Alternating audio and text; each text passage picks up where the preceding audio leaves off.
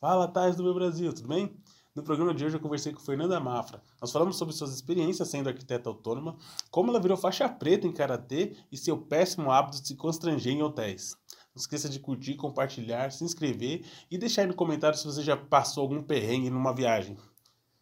No YouTube, nos maiores agregadores de podcast, com iluminação de Renan Franzé, está no ar o nosso querido Um Tal Que é Show! Solta a vinheta, mais selfies.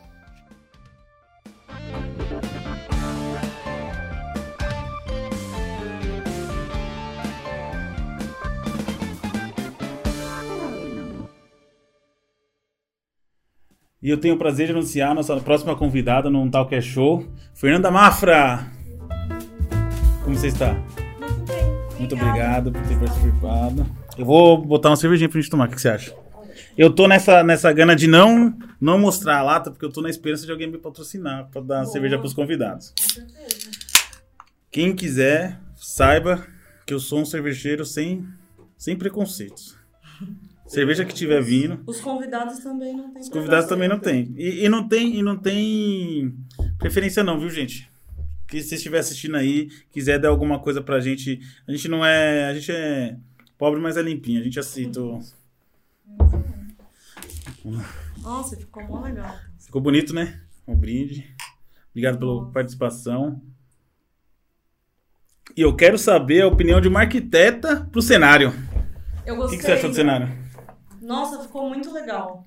A gente dá um Ah, jeito, né? Dá um quentinho aqui. Deixa tá, aconchegante? Tá aconchegante. Porque a gente, mesmo. a gente. É difícil de montar um cenário num espaço curto, né? Pra dar profundidade. É. Aí é E a tudo isso. iluminação eu adorei, ficou muito legal. Ficou legal mesmo a iluminação. Eu vou fazer um vídeo depois mostrando como que eu montei aqui pra galera. Pra ter uma noção. E você sempre quis ser arquiteta? Na verdade, é, não. Quando eu tava no terceiro ano do colegial, na verdade no segundo ano do colegial, eu tinha um primo que estudava em escola particular. Eu sempre estudei em escola pública e dos assim, da minha família teve mais pessoas que fizeram faculdade antes de mim, mas meu pai e minha mãe não fizeram faculdade. É, era muito importante e se falava sobre ter um emprego, um bom emprego, Que, mas que e eles até falavam muito sobre estudar, é assim, só que não se falava o quê, eu não pensava muito no que, que eu tinha que estudar. Muito novo também, né? É, na verdade eu acho até estranho você decidir sua vida com Eu 15 também anos acho. de idade. Eu também acho. Até agora eu vou te falar que eu não sei se é meu sonho, mas eu tô bem feliz fazendo isso. Meu filho, por exemplo, eu, é, eu tô trabalhando pra que ele não escolha. Exato. Que ele não precisa escolher. É É muito muito novo. difícil. Muito novo. E, e, assim, o que, aconteceu foi, aí eu tinha esse primo, eu tava no segundo ano do colegial, e aí um dia assim, ele estudando e eu estudando, e aí eu vi que a gente tava estudando a mesma coisa. E eu falei, olha, tem Não. alguma coisa de errado. Ele era três anos mais novo que eu. Então ele tava na oitava. É, na sétima eu tava indo pro terceiro colegial, ele tava indo pra oitava série na época, né? Aí eu deu uma travada, assim, né? Deu uma tela azul. Eu falei, acho que eu preciso que correr ver, atrás de né? alguma coisa. Esse aí é eu forçado, fui pra um assim. cursinho. Fui fazer cursinho. E aí no cursinho, tipo, Abriu. um mundo explodiu na minha cara, assim, porque muita gente, tipo, com um sonho de ser médico, com um sonho de ser engenheiro, de ser veterinário, já pensando nisso há muito tempo. Nossa, eu fico impressionado com as, com as É, adolescentes que eu a gente também. escolhe isso, porque eu, eu fui onde o vento me levou. É, então, foi muito assim. E aí eu sempre fui uma pessoa. Eu não sei dizer se é assim. Eu gosto de tudo um pouco, sabe? Sim. Assim, eu queria ser marceneira, eu queria ser médico, não. Toda essa área da saúde eu tenho pavor. Mas aí eu pensei na engenharia, pensei em administração, pensei em, é, em várias coisas diferentes e falei, pô, acho que o arquiteto ele consegue fazer um monte de coisa É, isso é verdade. só, Isso é verdade. que é até uma das poucas matérias, um dos poucos cursos que não é nem de exatas e nem de humanas, né? Ele, Sim. ele junta tudo. Eu falei, ah, vou fazer isso aí.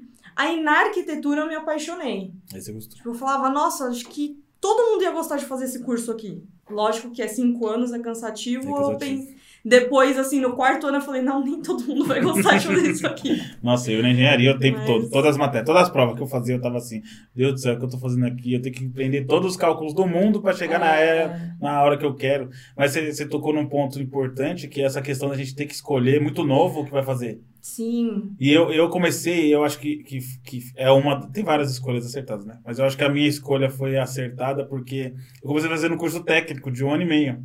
Então, se sabe desse que eu tive errado. medo de fazer o técnico, porque na, na minha época tava rolando um assunto que era tipo, ou se você fizer técnico, você vai entrar num emprego que vão te colocar como técnico e não vão te pagar o, se você tiver já Ah, na faculdade. Isso tem pra tudo, né? Engenharia tá É, assim hoje. pra tudo. Tudo analista, né? Mercado de trabalho. Exatamente. Botando engenheiro tudo como analista pra não pagar piso. E aí eu acabei não fazendo técnico, mas rolou esse, tipo, pensar em fazer um técnico em edificações, acab- te- teve um assunto assim, mas Vale a pena, né? Eu fiz um técnico com meu irmão, eu tava meio na dúvida, comecei a fazer administração. Era só em, em Ford pra cá, em Ford pra cá, já tava de saco cheio já. Aí eu falei, não, não vou fazer isso não.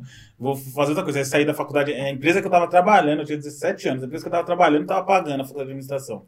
Então já viu na família, já deve ter imaginado como foi quando eu falei que não queria, né? Imagino. Aí meu irmão chegou um dia com um vestibulinho da ETEC preenchido, falou assim, ó, eu te inscrevi, só precisa assinar aí e pagar. Aí eu paguei, Boa. aí fiz, aí passei e comecei a fazer eletrônica lá, meio que assim. Ele falou, ah, você gosta dessas coisas, você vai gostar de eletrônica. Eu falei, é verdade. E aí gostou lá na Gostei. hora. É, então. E se não desse errado, era um ano e meio, não eram cinco anos, né? É, então, eu, eu fiquei assim, bem é, pensativa ali depois do terceiro ano, porque aí eu comecei a trabalhar, já, já trabalhava, né? Sim. E na verdade já trabalhava não. Eu ajudava minha mãe nos fazendo uns bicos que ela tinha loja, eu ajudava, fazia uma coisa É, outro lugar. E quando começou a faculdade, eu consegui um emprego mais rápido. E aí o que aconteceu? Eu consegui um emprego de estagiário numa ótima empresa para uma estagiária. Dá um gás isso, né? Ganhando, Nossa. tipo, sei lá, na época era 1.500 reais como estagiária, trabalhando seis horas por dia. E aí, com um ano e pouquinho, eu fui efetivada. Com 21, 22 anos, eu tava ganhando muito bem para um, pra 21, É, novo, 22 né? anos. Sim. Aí, quem falou que eu ia sair para fazer um estágio para ganhar 600 reais? É, muito difícil. Aí eu não saí nunca, não fiz estágio na área, aí me deu uma balanceada. Eu falei, putz, não, não sei o que, que é arquitetura, porque na teoria é uma coisa, né? Na Sim, prática. sim, é. Engenharia é também. completamente, É, Engenharia é completamente diferente. Que engenharia, na teoria, é todo mundo analista, né? É, não, analista, analista. Eu sou especialista, sou engenheiro, mas meu cargo é especialista. E, e aí eu acabei, tipo, nem trabalhando durante muito tempo. Eu sou formada há seis anos e eu tô trabalhando na área agora vai fazer um ano e meio. E como, Porque- como você voltou pra área que você focou? Porque eu não tava aguentando mais trabalhar em outras coisas. É ruim fazer o que não gosta, né? É, e assim, eu. É o que eu te falei, eu gosto muito de tudo. E aí eu tava. Já tinha feito uma pós de gestão de projetos também, que era mais voltado para a área que eu tava. Sim. que era até uma parte mais de tecnologia, de projetos mesmo.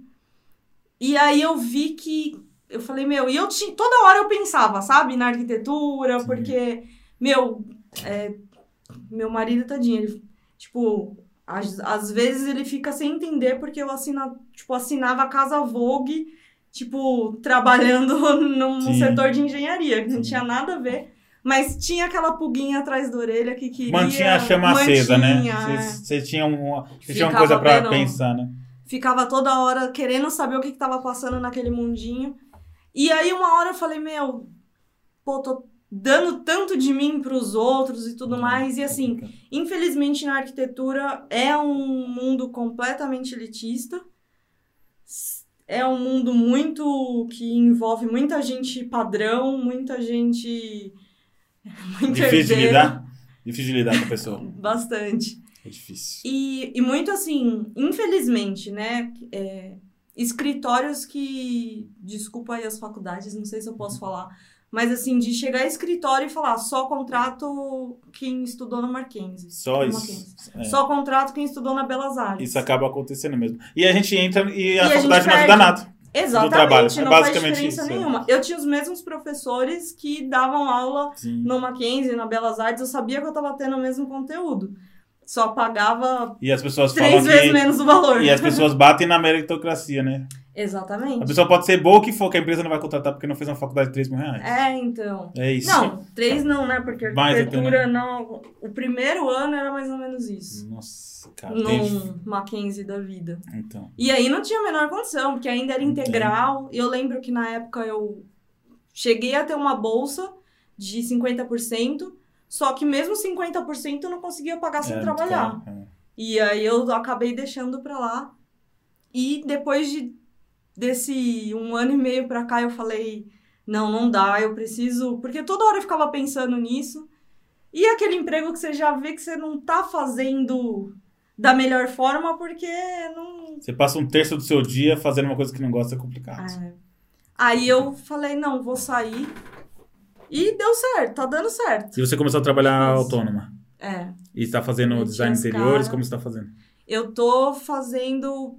Hoje tem muito isso, né? Eu vou ser sincera que eu não sei se eu posso chamar assim. Tem muito arquiteto que não gosta, tem muito arquiteto que até usa esse nome, Uhum. que é arquitetura de interiores. Porque va- varia muito, tem muitos nichos diferentes, né? Sim. Tem arquiteto que constrói mesmo casa, que tá mais nessa parte de construção, mais na parte de reforma. E eu tô tentando saber o que, que eu gosto. Então eu tô me. O que aparece Tá fazendo. e que eu acho que eu realmente posso fazer, também não me arrisco, né? É, é, tem que dar um passo cada coisa. vez, né? Mas agora tô fazendo algumas coisas. Tô fazendo reforma. Tem uma reforma que tá até um pouco maior, que chega a ser uma construção. E mais a parte de interiores, que por enquanto é o que eu tô gostando mais, assim. É super leve de trabalhar, deixa as pessoas super felizes. É visual, final. né? É visual, É né? visual, eu sou muito visual. E você é faixa preta em karatê. Me conta essa história aí. Sim. É, Meu pai é faixa preta em karatê. Meu irmão era. Nossa. Era uma família de faixa É preta. di- difícil, dif- deve ter sido dif- difícil te pedir em É. casamento essa família aí, deve ser Foi complicado. complicado. E, e aí, como meu pai é o professor, ele, ele é faixa preta, né? E ele é professor há muito tempo, é, antes de eu nascer. Então, nasci nesse mundo, ia ver os treinos de pequenininha e dormia nas escadas assistindo. E então, assim, com seis anos mais ou menos, eu comecei a treinar. E foi meu mundo, assim, era era muito natural pra mim. Era as pessoas até falavam: "Nossa, você é faixa preta de karatê", tipo, É com porque, 15 né? anos de idade Com eu 15 peguei anos? preta. Nossa, não tem, não tem essa idade, é, você, você treinou. A- acaba sendo mais ou menos o, o, o mínimo, mais ou menos nessa idade, porque tem um período, né? Assim, tem uma. um- você precisa ter algum tempo em cada faixa, então dá mais ou menos sete anos. Você E como, como que funciona você pular de faixa? Você tem que provar que você tem habilidade? Tem os tempo, exames de faixa. Tem exames. Tem, os primeiros são mais é, curtos, né? O Uhum. tempo de em cada faixa. Então, da faixa branca para amarela vai dois, três meses, às vezes quatro. Você precisa estar sempre assim pronto. Você nunca vai fazer um exame sem você saber que tá pronto. Não é só o tempo. O professor vai falar se você tá assim adequado para fazer, para não chegar lá também e ser uma frustração. Sim. Você precisa. é, você precisa ter um, uma frequência nos treinos, você precisa demonstrar todo esse caminho para pular de faixa. sim. E aí as últimas é um ano, um ano e meio, dois, né? Pra pegar a preta. Mas aí é, o, o mestre, é mestre?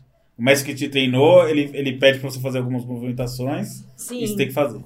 Tem que saber. É, a maioria dos exames a gente faz o que a gente chama de Kihon, Uhum. que é a sequência de movimentos que faz ela repetidamente algumas vezes. Tem os katas e tem a luta, que desde a faixa branca você faz essas três coisas pelo menos. Ah, é sempre, o padrão é esse pra você pular de faixa, entendi. Que vai, lógico, tendo um grau de dificuldade maior. Uhum. É, até a faixa, por exemplo, pro exame da preta, eu preciso fazer tudo aquilo e mais um pouco. Ah, entendi. Vai E- acumulando. É, e vai, vai diferenciando, assim, de experiências. Por exemplo, o exame da faixa preta, eu fiz duas vezes, que a gente acho que tem probleminha, né? Eu fiz exame da faixa preta para Federação Paulista e depois fiz exame da faixa preta para Federação Brasileira de Karatê. Ah, tem, tem, esse, tem essa diferença, eu não sabia. Tem, tem a Federação Paulista, tem a Federação Brasileira e tem a Federação Mundial. Pra você participar de algum campeonato nacional, você tem que ter. a- Sim. Entendi. Sim. Sempre tem, né, essas federações que é para organizar, para ter uma. É, é mais pela organização mesmo. Sim.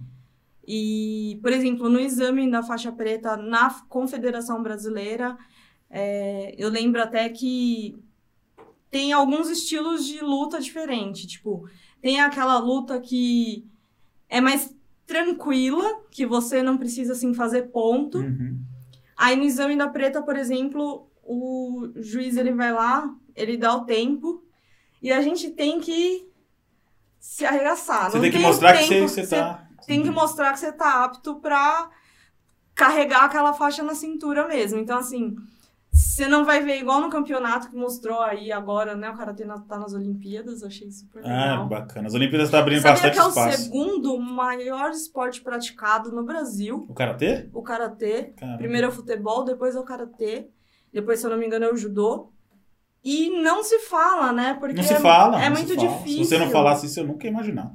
E não tava nas Olimpíadas até agora. E, e as artes marciais em geral, ela- elas ajudam. A questão da, da habilidade física fica em segundo plano, porque a questão mental é importante, né? É. Tem, tem muito a questão da disciplina, de Disciplina. você conseguir, de você correr atrás, sabe? Não desistir. Sim. Eu acho que muito do que eu sou hoje, do- da adulta que eu sou hoje, veio de toda essa disciplina, de.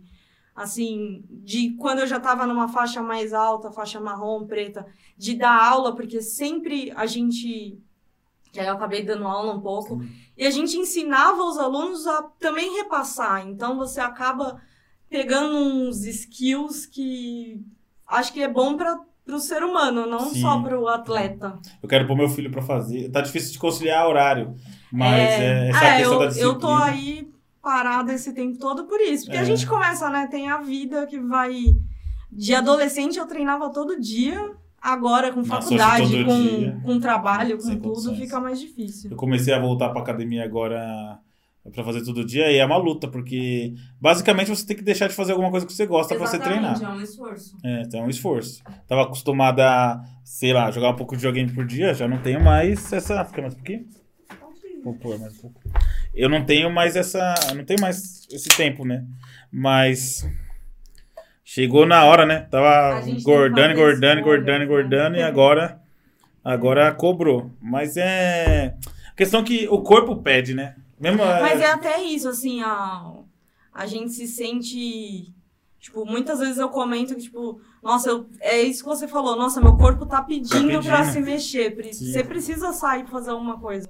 Precisa. E você se sente melhor o resto do dia, né? Pra trabalhar, com fricção. Porque Você sabe que isso você falou é um negócio que eu e meu marido briga o tempo todo.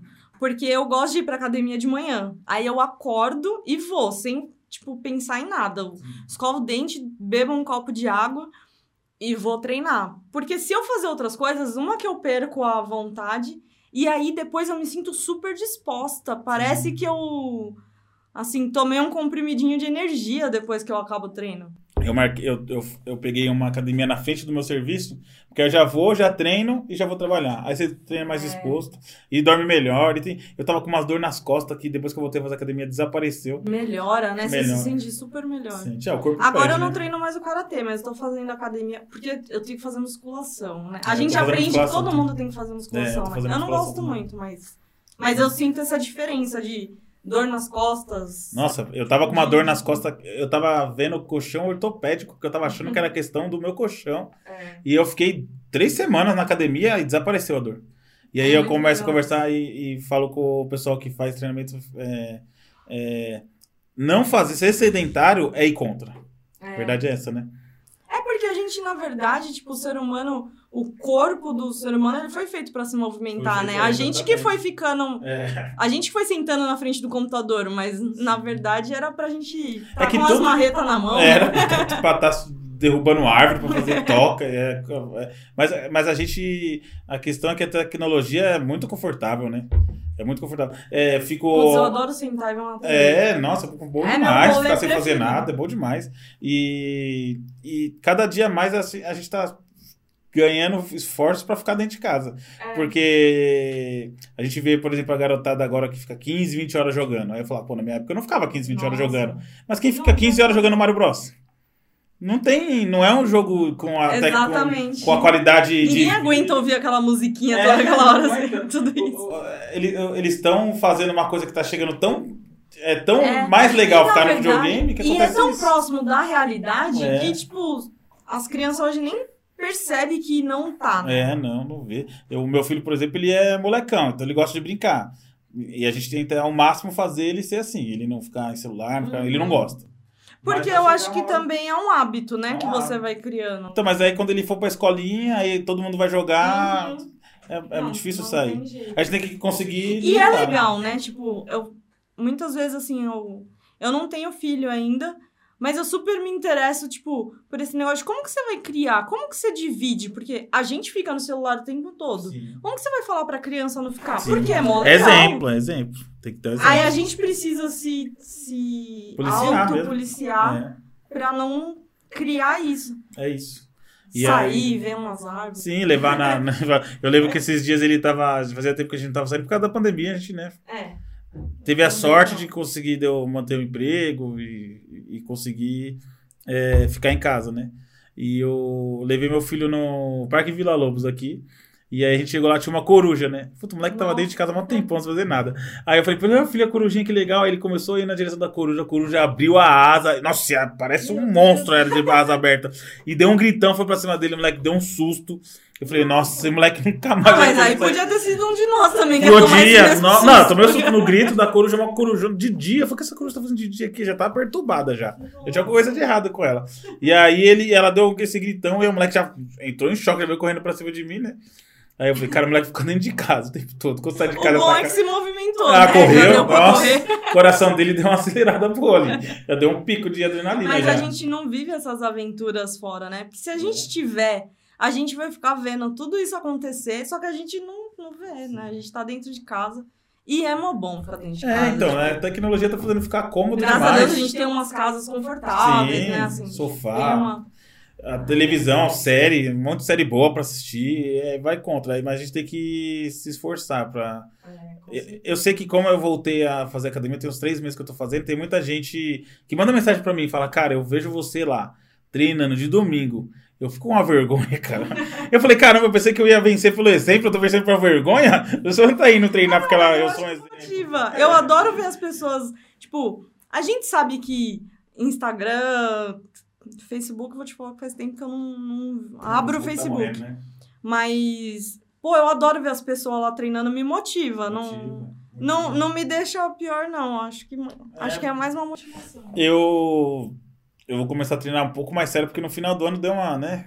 Deu uma, eu fiquei três meses treinando. É, então, essas duas semanas aí, Ah, tipo, essa mais. primeira e a última, eu, Nossa, engordei eu- mais do que eu tava antes de começar a academia. Eu fui olhar na balança e falei, ah, brincadeira, não tem como o cara engordar tudo isso. eu fico incrédula do quanto é rápido de ganhar Nossa, e o fácil. quanto demora. Eu ganhei uma fazer. semana e meia, três meses de academia, eu ganhei uma semana e meia de coisa. Porque eu dei, eu também não meti o foda-se, né? Pavê, É, torta, panetone, chocotone, peru, peru com maçã, com laranja. Putz, Eu amo comer. Nossa senhora, E eu não inventei. tenho muitas restrições. Eu Ah, também não comer tenho, não. tudo. Desde a maçã até o. O que me incomoda é o pouco.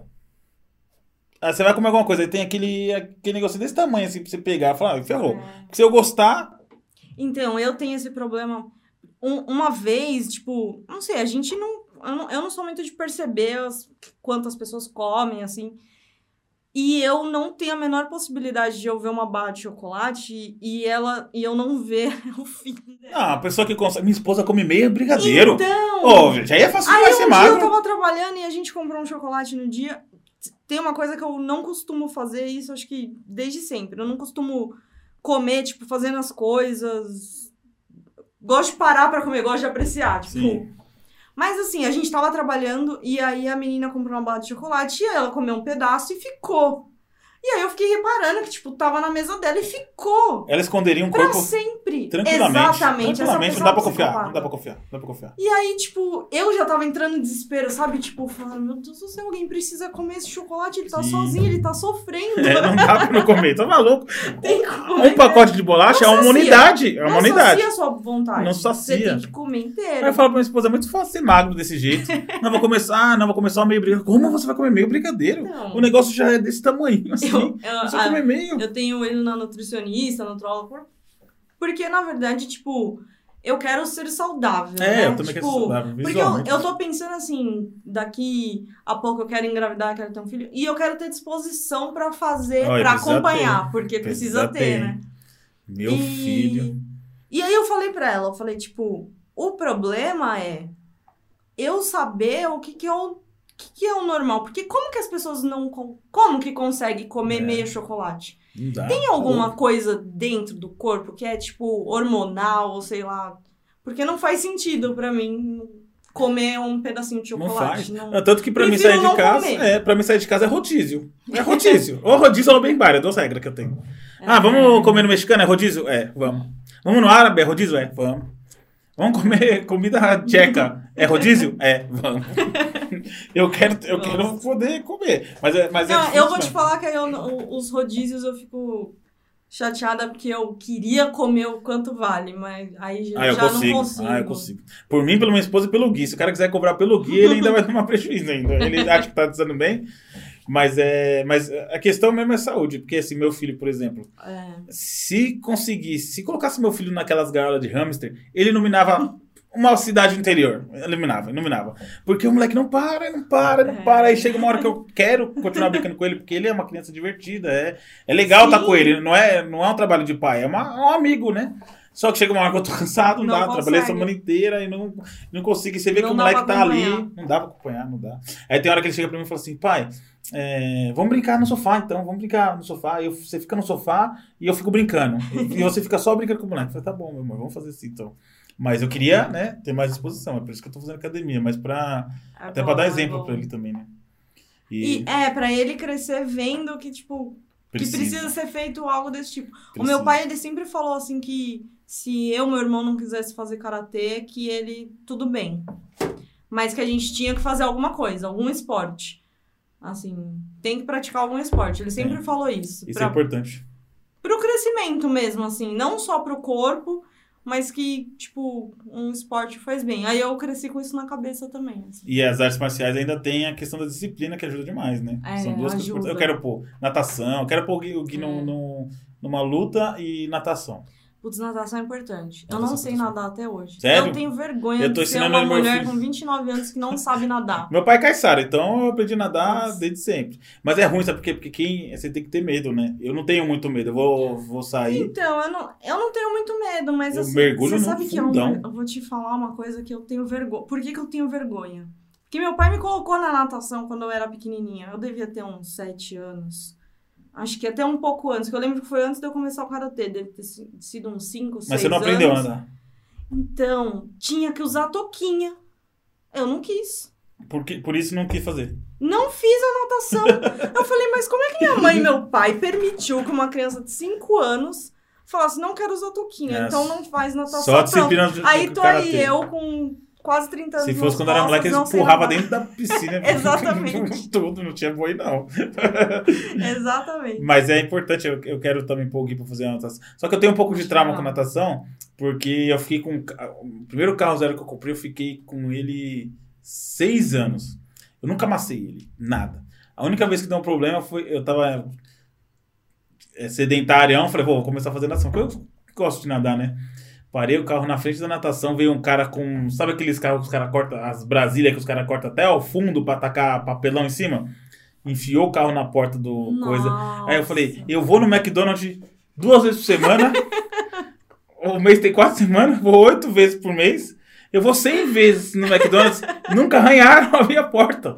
É Deus Um falando dia que eu vou na natação. pra não nadar. Não é pra não nadar. Ia dar infecção no ouvido, ia, sei lá, ia me afogar, alguma coisa ia acontecer. Porque eu Com saí assim, eu falei, não acredito. Aí o cara olhou pra mim, um tiozinho que tava passando na coisa assim, e falou assim: Você não vai acreditar em quem bateu no seu carro. Eu falei, ó, quem que aconteceu? Ele falou assim, era um carro que tava com tanto papelão que ele baixou. Ele não deve nem ter visto. Não, nem viu, ranhou a porta Nossa. e foi. E eu falei, meu Deus, no McDonald's nunca ia acontecer isso, porque a pessoa no McDonald's nunca ia ficar brava o suficiente. Eu tô fazendo propaganda do McDonald's de graça, né? Manda uns hambúrguer pra nós aí, a McDonald's, por favor, né? Tá na hora. Não manda não, porque eu tô fit. Não, manda sim. Fiquei uma vez por Não, semana. Tem o manda, dia do lixo. manda no, no sábado aí. Manda no sábado, a noite. gente marca pra comer. É. Mas nunca aconteceu, nunca. Não, é, e ó, o foi tempo. Deus. Foi Deus falando Pô, não com é você. pra Não é o falei, momento de nadar. Não vou. Mas Mas, aí vou tenta ter- de novo. Não sei, o carro tá que- novo também. Eu quero mostrar a porta assim, não. Mas saber que se alguma. com- Se, é um sinal, é um sinal, não é possível. Se é for, sinal. se for um estacionamento coberto, talvez. Eu vou tentar, eu vou tentar deixar num lugar Ou mais vai longe de possível. Uber. É, eu vou de Uber. Pronto, resolvido. E você gosta de viajar? Você já foi pra Nordeste? Tem alguma história lá na, pra Já. contar? Eu já fui pra Recife, Bom, já fui também. Foi trabalho, fui. mas deu pra aproveitar. Já fui pra Bahia. Fui também. Bahia tem um dos lugares. Você chegou aí em Morro de São Paulo ou não? Sim. Nossa, pra mim aquele lugar é do céu. maravilhoso. Eu tenho vontade de voltar pra lá, tipo. Eu vou te falar uma assim coisa, que pra quem tá puder. assistindo aqui, a gente Pior que não eu faz vou pra Bahia sentido. em fevereiro de novo e não vou voltar longe de morro, mas. Não, eu tava nossa. longe, eu tava em Ilhéus, foi 5 Eu horas de viagem. Eu tava em Ilhéus. Foi 5 horas de viagem.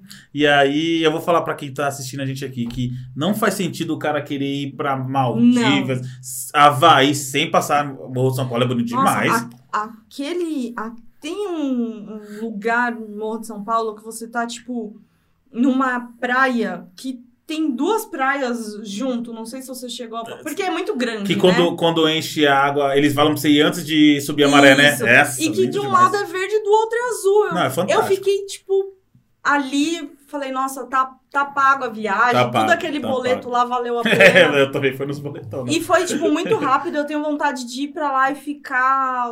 Eu fiquei uma um semana em. Ilhéus, É. aí eu fui pra, Você foi pra Itacaré? Sim. Nossa, Itacaré também é bonito, hein? Sensacional. Não, Mas Morro de São Paulo. lugar. Quando eu cheguei em Morro de São Paulo, eu falei assim, cara, não tem por que É, sair do Brasil antes de vir aqui. Exatamente. Conhece aqui, depois até Não, e se viaja. você. Aí a gente percebe a quantidade de gringo lá.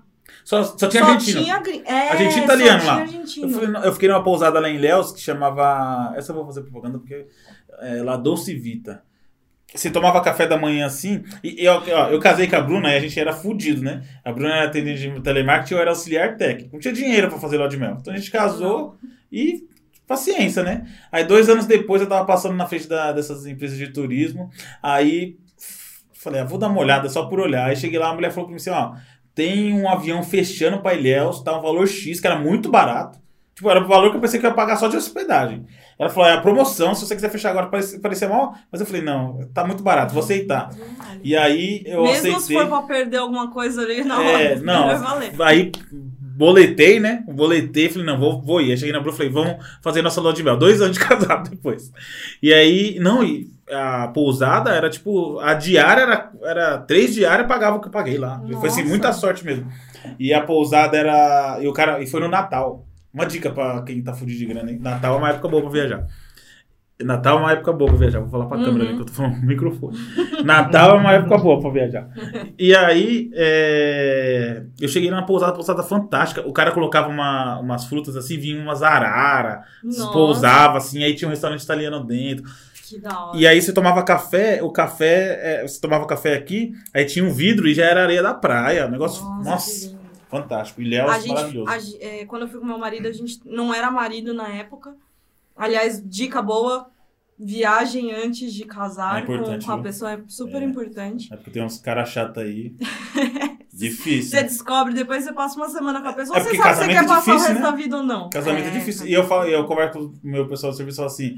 ah, ah, eu não, eu não posso. É que ela vai acabar assistindo, né? Mas eu não posso reclamar da minha esposa porque ela é muito de boa. E aí fica nessa briga, porque às vezes eu quero reclamar de casamento, mas não posso, porque minha esposa é de boa, ela não enche o saco. Eu então- sou assim com meu marido. É, então, eu aí quero eu vou reclamar das reclamar. coisas, ele não liga. Aí os caras falam, ah, minha esposa não deixa eu fazer nada. Aí eu falo, ah, minha esposa não enche o saco. Minha esposa, eu falei, é, minha esposa não enche o saco isso não. Não liga, não.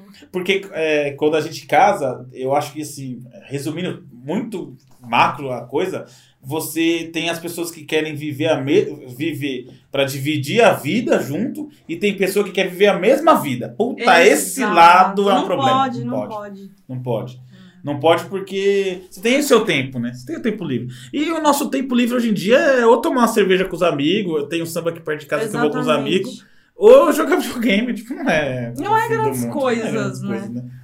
E, putz, eu, vou- contar uma coisa em Ilhéus. A gente é tão assim, né? Tipo, principalmente paulista, que a gente foi pra uma pousada em Ilhéus, a gente chegou lá e a gente. Eu sou meio. Eu sou muito organizada. Eu ia falar outra palavra, mas eu sou super organizada. Inclusive pra viagem. Então a gente viu alguns passeios e já fechou antes. E eu não lembro se era o passeio para Itacaré ou para Morro de São Paulo, porque a gente teve que acordar muito cedo. Tão cedo que a gente chegou no dia. é, ah, era tipo à tarde. Quando a gente acordou no outro dia, a gente precisava acordar, tipo, precisava sair seis horas, seis e meia, uma coisa assim. E a gente é, acordou. Pra acordar pra trabalhar, a gente não acorda super feliz. né? É. Animado, mas acordar pra viajar, a gente acorda Mó super calor, rápido. né? Porque é calor, 5 Muito horas da manhã é o calor. E aí a gente acordou e foi tomar café. Que eu amo café de hotel, de É uma das melhores pousada, partes, é pelo amor de é Deus. a É a primeira parte eu que eu não, olho. vou, eu não vou num hotel, não, não faço viagem se não tiver café da uma manhã ofensa. incluso. É uma ofensa. Eu acho até É um absurdo Não, é não, ter ofensa. café da manhã incluso. É um tapa. na- Eu prefiro tomar um tapa na minha cara. É, Eu prefiro certeza. chegar lá, tomar café e depois o cara dar um tapa na minha cara do que ninguém dar um tapa na minha cara e não, Não ter faz café. sentido. Não, não faz Não. sentido. Tem que ter café. É o café, café toda- moço Jean. E todo aquele café, e aí, tipo, com suco de não sei o quê, que não sei nem os nossa lá em eu tem uns sucos bons, né? muito. Nossa, tomei suco de cacau lá. Que É. maravilha, cara. Nossa, a gente foi demais. pro, pro, de cacau. Ah, eu fui também nesse. Nossa, bom demais. Ilhéus é muito bom de passear. E aí a gente, tipo, super animado, né? Vamos fazer o passeio. A gente já vai fazer o passeio no primeiro dia já. Que aí depois a gente descansa. Vamos aproveitar enquanto a gente tá animado. E aí a gente acordou super cedo e saiu. E aí tava aquele céu lindo, tipo, que ainda não tava sol, mas a gente achou lindo e nem assim. A Bahia é um lugar vou- bonito do é cacete, lindo né? demais, Pelo né? amor de. É uma pena o que tá acontecendo, né? Que aconteceu lá. É, Mas- é, uma- é, é, essas tragédias anunciadas é complicado, né? Exatamente. É isso que eu ia... É anunciada, né? Não e é um povo falar que é. trampa lá, os baianos trampam, hein? Eu não É. sei da onde tiraram que Então, baiano é aquele preguiçoso. negócio de... Nunca foi pra Bahia É, o cara que fala isso. Que, nossa O senhora. pessoal... Só que então, o que que aconteceu? A gente achou... A gente super acelerado, né? E assim, a gente viajando, a gente ainda não tinha tirado o pé de São Paulo completamente. Tava né? super acelerados e a gente querendo fazer o passeio e tomar o café da manhã, e aí o café da manhã não tava pronto. E aí tava falando que era das 6 às 10. E aí a gente, tipo, ah, tudo bem, né? Estão atrasados, tranquilo. É a gente que tá acelerado, vamos ficar de boa aqui esperando. Aí a gente ficou esperando, ficou esperando, ficou esperando. A gente falou, meu, vamos perguntar, né? Vai que, tipo. E a gente. Aí a gente resolveu perguntar, inclusive, porque a gente viu que, tipo, os funcionários estavam meio que olhando pra nossa cara e cochichando entre si, sabe? Com aquela carinha meio que. É, tipo, fica acelerando a gente. E aí, tipo, falei, pô, a gente vai perder o ônibus lá, né? Vamos perguntar. Aí, quando a gente, tipo, chegou perto do moço, ele já começou a meio que rir da nossa cara. e aí a gente falou, olha, então, a gente queria tomar café pra sair e tal. Já é sete e pouco, já é, tipo, seis horas, acho que o ônibus ia ser seis e meia, tipo, já é seis horas, a gente, seis e pouco, a gente precisa sair. É, ele, toda vez tem um paulista que faz isso. A gente faz o quê? Que esquece que aqui não tem horário de verão. Ainda é cinco e pouco, viu, moça? Aí a gente olhou assim, a gente ficou tão constrangido. Ah, eles deixaram vocês ficar lá passando a vergonhinha Eles de boa, deixaram, deixaram, eles, deixaram. eles sabiam que estava Sabia, acontecendo. sabia, e a gente, sabia. tipo, e eles foram vendo a gente ficando irritado, sabe? Né? Que o Paulista quer resolver Ah, é, tudo. é. Vocês estão atrasados.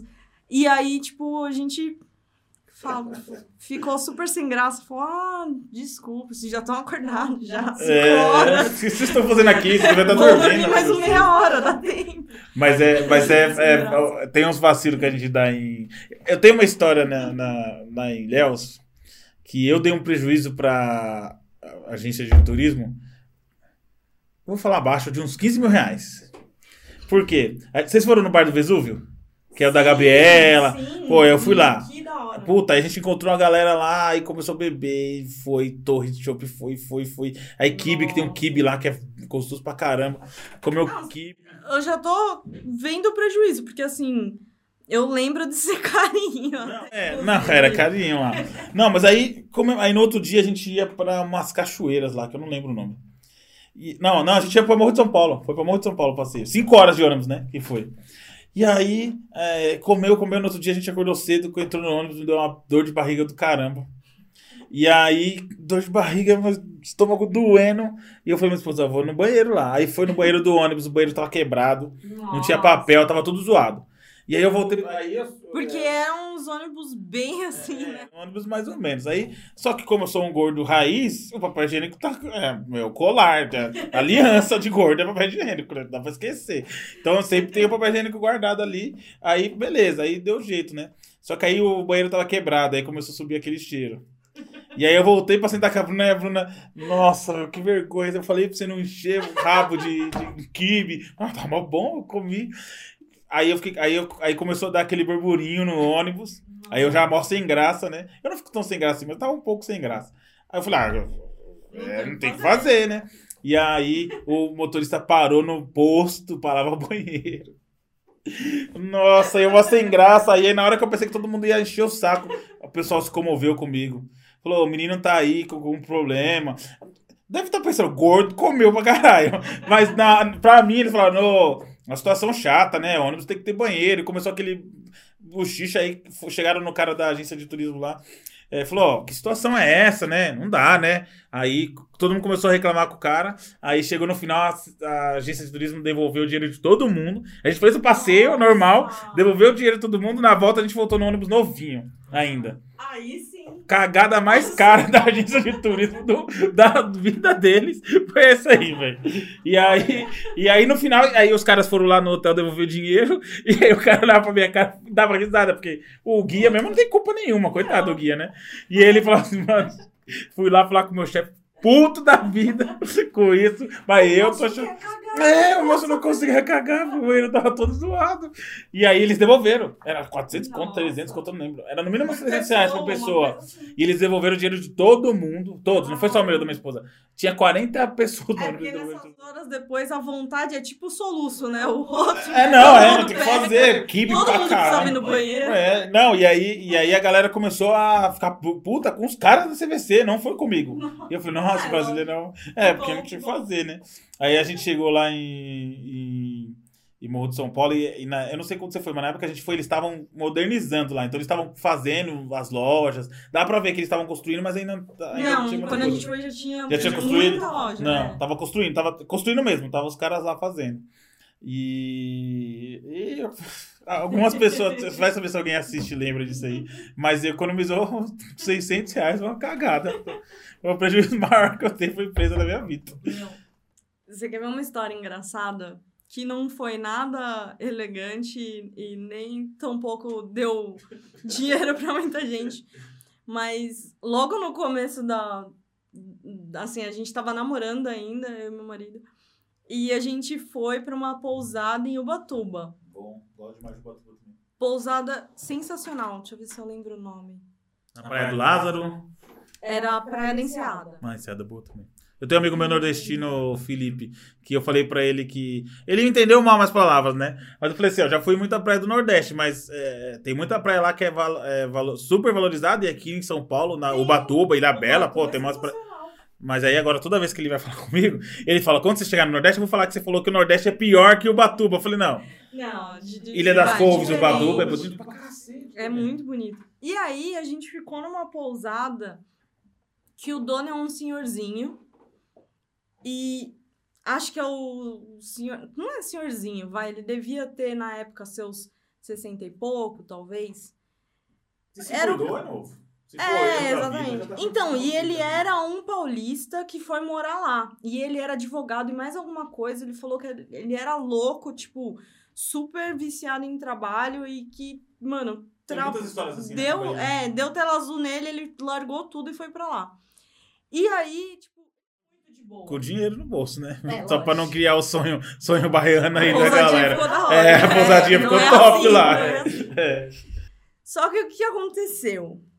É, eu sou uma pessoa muito sossegada e, e como diz é, minha tia, até meio irresponsável.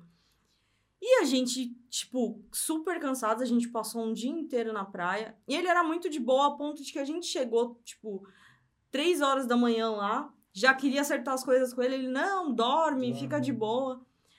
Enfim, nos sentimos em casa, muito confortáveis. E aí, no dia, se eu não me engano, no dia seguinte, a gente passou o dia na praia, sentado, fazendo nada, sabe? Nossa, Dormindo ótimo, na areia, ótimo. na água. E aí a gente. E a, a gente sabe, né? A gente vai viajar, a gente chega lá, parece que cai um negócio assim que você quer descansar tudo que É, você não descansou né? Eu quero mesmo. Ar-condicionado do hotel, bom demais. Exatamente. E o que, que aconteceu? A gente pediu uma pizza que o dono deixava entregar na porta dos quartos. E aí a gente dormiu. Mesmo. Os dois apagou. E o cara da pizza começou a esmurrar o quarto do hotel e começaram Nossa. a ligar pra gente. Só porque eles morrido. viram que a gente tinha chego no quarto. E assim, aí eles não acharam que a gente tinha morrido. Eles acharam que a gente tava fazendo outras coisas. É, Quando a gente acordou tudo assustado, aí o senhorzinho rindo, o cara da pizza puto, né? O É, entregador puto. E aí a gente, tipo, pediu desculpa, né? Falou que tava dormindo, ninguém acreditou na gente. E a gente realmente tava dormindo. Enfim, comemos a pizza e tudo mais. Quando foi no outro ano que a gente voltou lá, a gente voltou, já, já conhecia o senhorzinho, né? Tudo. Só que eu acho que ele não lembrava muito de quem que era a gente. E aí a gente tava sentado tomando café da manhã, outras pessoas, uma, uma família, assim, no café da manhã também. E aí ele, aparentemente eles tinham acabado de chegar, ou chego de noite na noite anterior, e ele tava falando sobre a pizzaria, que podia pedir e tal. Aí ele me vira e fala: só não vai fazer igual um casal que veio uma vez? Que começaram a fazer os negócios dele lá no quarto e deixaram Não, o cara da oficial Ficou oficial. E ele contando, e aí eu e meu marido, a gente ficou assim, tipo, olhando um pra cara do outro e falando. É foda, né? Foda, o pessoal não respeita as casas. né? Exatamente. Esses casais novos aí. Nossa, é um absurdo. A moral é o bom costume passa longe dessa galera aí. Você acredita? E o, o senhorzinho, a gente percebeu que ele contava essa história e virou, Não, virou, virou a a história. virou a história do pizzaria. Imagina que o cara da pizza não conta, né? Por aí, né? Se o tiozinho já tava falando. Mas é. Mas o, o. O Batuba é um lugar muito bonito. Já fui. A gente foi uma vez. a Minha esposa foi mergulhar lá. Gosto de mergulhar, né? Mergulhava, gostava de Eu mergulhar nunca me mais. aventurei nisso por causa do, do, do saber nadar. Aí ficou. Não, não tem como Ah, afundar. já- quando- foi, foi na Bahia, se eu não me engano. Putz, em uma das viagens, eu, eu sou ruim de memória. Mas eu fiz o mergulho com os. os, Ah, tu foi, né? Tem uns mergulhos que eu, eu fiz uma vez em Goiás, lá no Rio Quente, que fui com a minha irmã e a minha irmã não... É, muito, muito, muito. Mergulhar é muito bom, porque você conhece a fundo o lugar, entendeu? É muito ruim, piada. Mas a... eu fui com a minha irmã e eu tenho o certificado, né? Eu fiz o curso, mergulhador e tudo mais, lá na Tubarões, Sete Mares, ainda fiz amizade com o pessoal lá. Vou trazer eles aqui um dia, o Thales, o, o Cardoso, os caras, gente boa pra caramba. A gente fez o curso lá. E aí eu cheguei lá e falei pro cara, ah, eu fiz o curso, eu sei, sei mergulhar. E aí o cara falou, tá bom. Aí ele deixava eu mergulhar lá em Rio Quente, acho que era 12 metros de profundidade. Tinha uns Nossa. pirarucu de 2 metros e meio. E aí na minha irmã, ela não sabia mergulhar sobre nada, o cara foi segurando assim. Aí eu olhava pra cima, ela tava lá. Mas pra ela foi divertido também, né? e eu tava é lá muito embaixo. divertido, porque, tipo, não tem experiência igual, né? Você vê tudo aquilo. Não, é não tipo, é uma Bonito. riqueza muito grande. Marca pra, pra bonito. Ah, bonito é fantástico. Tá. Tem uma vontade de levar o Gui lá, de esperar ele ficar um pouquinho maior. Mas é, nossa, que lugar fantástico mesmo. É. Fantástico lá. É outro nível. É outro nível de Nossa, beleza lá. É, É tipo o Morro de São. Paulo. É num- numa. Aqui a gente diferença. tem muita coisa. Muito, vixe. né? Vou viajar muito o Brasil ainda disso aí. Eu, eu sempre tive vontade. Eu falo, meu, eu quero viajar o Brasil. Tudo bem, se, se a gente tiver dinheiro, até vai nos em paralelo em outros lugares, mas eu queria conhecer o Brasil de ponta a ponta. É que aqui o Brasil é um dos, um dos melhores países do mundo, né? Aqui. Tão caro, né? Vamos É, combinar. é caro. tipo, é a- o ano passado foi por conta da pandemia, a gente acabou não indo, mas a gente tinha fechado uma viagem para Argentina e Uruguai, que se eu não me engano foram 15 dias, acho. E tinha saído, tipo, a mesma coisa de sete dias de um lugar É, aqui. é, Aí a gente fica sem. Sim. A gente quer conhecer o Brasilzão, vamos dar uma. Eu, eu fui, eu já Legal. fui pra. Eu já mergulhei em Ubatuba, em Ilha Bela, em Porto de Galinhas, no Rio Quente. Nossa, Porto de Galinhas é sensacional, né? Sensacional. Eu fui, mas eu não fiquei lá exatamente o tempo todo. Fui quando eu fui pra Recife. É, eu fui trabalhar em. Recife, aí eu fiquei alguns dias trabalhando em Recife, aí a minha esposa foi pra, pra passar Porto de Galinhas lá. Porque eu falei pro meu chefe, é ah, fica uns dias lá já, né? Sim. Tem um monte de dia a dia que me falta. e aí. é, e aí eu comprei uma briga com a galera lá, hein? Porque eu fui. os eu fiquei em Porto de Galinhas, depois eu fui dar um treinamento pra empresa que eu trabalho, eu fui dar treinamento. E aí eu comecei o treinamento lá com a galera, 50 pessoas lá. Comecei o treinamento assim: Ô, o cara veio me oferecer caldo quente na praia, o cara tá maluco. Ô, a galera ficou brava comigo aí. Falou, não, é caldinho de camarão top. Eu falei, não, mano. Ô, 40 graus aqui, velho. Mas você sabe Solzão. que é isso? Tipo, a, a minha avó, ela é baiana, né? E por que, que a comida é tão apimentada? Parece que é pra manter a temperatura do corpo. Então, baiano, o povo do Nordeste, eles comem comida muito quente e tem muita pimenta que, tipo, aí você não sente tanto a... Não sei. Pode ser história, Mas falou, faz- filho, não tem mas fonte faz sentido. É, faz sentido.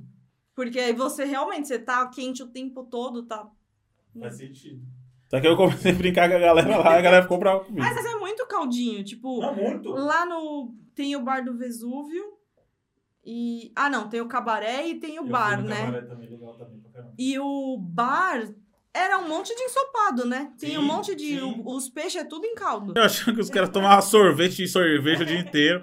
Chega lá com um caldinho na Não. beira da praia. Eu falei pro cara, eu olhei pro cara assim, eu falei, não, mano, é pelã, não. Eu, pra quem tá assistindo, tá pensando que o cara chegou com um negócio morno, E saindo fumar. come, né? Não, Eu felizão, né? Aí eu, tipo, meia hora tentando esfriar o negócio. Não, sem condições. Mas é engraçado, né? É, o Brasil é um país muito rico. A cultura é isso, né? É. Comida na beira da praia é cultura. A gente tem que aproveitar pra conhecer o máximo possível daqui. Tem o meu, Nossa, meu irmão que bom. fez geografia, ele conheceu o Brasil inteiro. Que e é um monte de história assim, né? Se você, você acha que, que a gente tá num, num. que a gente. Todo mundo brasileiro é igual, Não, é grande. né? É um país muito grande. É um país muito grande, é como- continental, né? A gente tem que aproveitar. Na verdade, o, o paulista tem esse É, negócio, né? de tem, achar que tem, o nosso, Tem.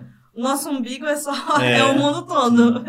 Mal sabe que, coitado de São Paulo. É... É, depois que você vai pra um lugar e você fica tipo. Não, você- se você vê que a qualidade de vida. Quando você percebe que a qualidade de É, vida não é ter um certeza. carro zero, você vê como o paulista Muda tá longe. tudo. né? Tá longe. A qualidade de vida da, da galera é viver, né? Enquanto a nossa qualidade de vida é ter, né? Ah, Eu é. acho que essa é a diferença que a gente tá. Nossa, até a gente desacelerar aí no pique deles é, é outra coisa. É difícil. Fernando, eu queria agradecer por você ter vindo aqui. Muito obrigada. Ficou com medo que ia ficar com vergonha. Com rendeu vergonha. muito bem. É legal. É, eu fico feliz que a gente consiga contar as histórias aqui. Fico É, feliz que você tenha Engraçado. normal, falar do normal. Foi muito bem. É, não sei se você vai querer deixar as redes sociais da sua arquitetura. Eu sigo a sua de arquitetura. Sim. Vou deixar aqui, Pode tá? Pra quem assistir. Ou aqui, tá? Que eu tô Sigam. gravando pra lá. Sigam. É Fê Arquitetura, como que é? F Mafra F Arquitetura. Mafra Arquitetura. Mas eu vou deixar o, o link aqui certinho pra quem quiser assistir. Obrigada. É, e eu tô gostando daqui, viu? Tá Ficou gostando? legal e o Ficou papo foi Foi rapidinho, né? É, Muito bom. O legal é, é o, o que eu quero deixar aqui do programa é que seja um papo mesmo. Um, Sim. um papo que a gente conheça, converse, o pessoal tenha a oportunidade de conhecer umas histórias novas. Nem só famosos tem. Não, não é só história. famoso, é. Exatamente. Eu gostei muito disso. E, eu- e, e assim, a, e a galera chega uma hora que as histórias ficam todas iguais. É muito supérfluo a coisa, né? A pessoa É. sempre vai falar da. É os da- mesmos restaurantes, É, os mesmos rolês. sempre, sempre o mesmo rolê. É. Ah, eu tava em Miami fazendo compra, né? Ah, quando eu comprei meu primeiro carro de 500 mil reais, cara, Tá ninguém quer mundo saber disso. Fernando de Noronha. É, Fernando de. Noronha, é isso, né? É isso, tem, tem o Morro de São Paulo pra visitar, tem, Tem Moto Paulo, tem muita crer. coisa pra aprender. E aqui no nosso quadro de cultura, hoje eu trouxe uma light novel de um amigo meu muito querido, o Henrique, As, A Crônica de Esther. Quem quiser assistir, quem quiser ler, eu vou deixar o link aqui. Eu tenho um e o dois, eu deixei só o dois aqui pra vocês verem. O Myself vai pôr aí na tela. E queria agradecer quem tá assistindo, agradecer a Fê por ter vindo aqui de novo. Obrigada também. Lembrar a todo mundo que eu vou deixar as redes sociais da Fê aqui. Seguir, compartilhar, se inscrever. E lembrar que gostei. dar o gostei. É, gostei. Eu achei estranho gostei. Eu também. Mas é gostei. Eu fico tentando lembrar, mas É. não faz sentido. Não, porque eu, é, tem o gostei e, e quando você curte é gostado, né? Fica estranho, né? O like Ah, é, é? like, like. de- Isso né? daí eu não tinha percebido. É, é esquisito, né? É esquisito.